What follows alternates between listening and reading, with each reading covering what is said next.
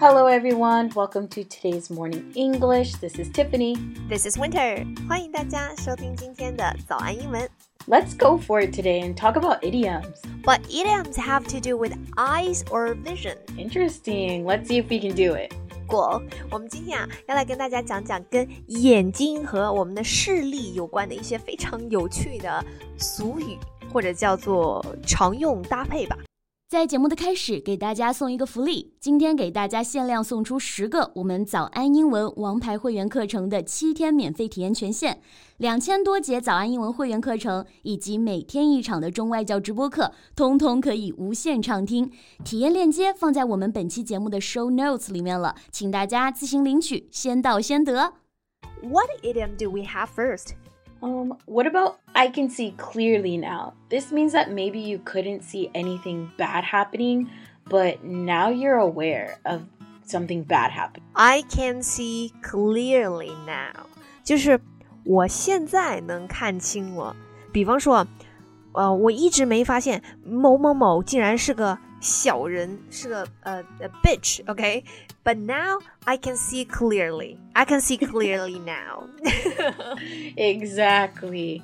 Like, for example, say your boyfriend or girlfriend was super mean and you finally realize they're super mean. So during the breakup, you could say, I can see clearly now. You're not the person I thought you were. 我 Exactly. 现在可看清了， 你不是我想的那样。Then we have as blind as a bat. as blind as a bat. Bat 是蝙蝠，对吧？呃，像蝙蝠一样瞎，就是这个句子的这个呃字面的意思啊。As blind as a bat。所以，嗯，你们是这样骂人的吗？ Well, it's blind as a bat because it was believed that bats were blind. 啊 But they are not blind. but the saying still remains the same as blind as a bat. Sometimes my friend says she's blind as a bat without her glasses 。你知道，就是有时候啊，我朋友他高度近视嘛，那如果没有戴眼镜的时候，他就会开玩笑说自己 as blind as a bat。 Yes, I hear people with like vision problems or people that do wear glasses and they forget them say they are blind as a bat as like a joke. So when you can't see it very well, you can say this. Exactly. Okay, so next one we have eye opener. Oh, an eye opener is something that gives someone greater knowledge and understanding of a subject. Usually when people travel, they will say, uh, "It was a real eye opener." 这真是大开眼界啊！It was a real eye opener.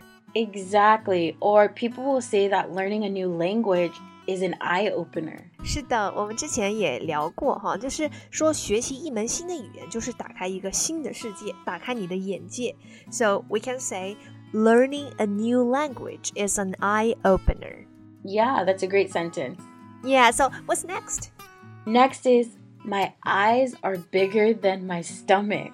Oh yeah, I remember this one.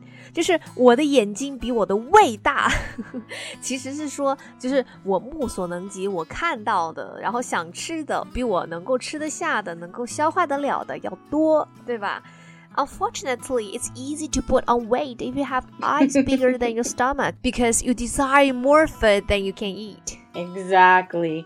Usually, when you put too much food on your plate, your eyes were bigger than your stomach because you can't finish it all.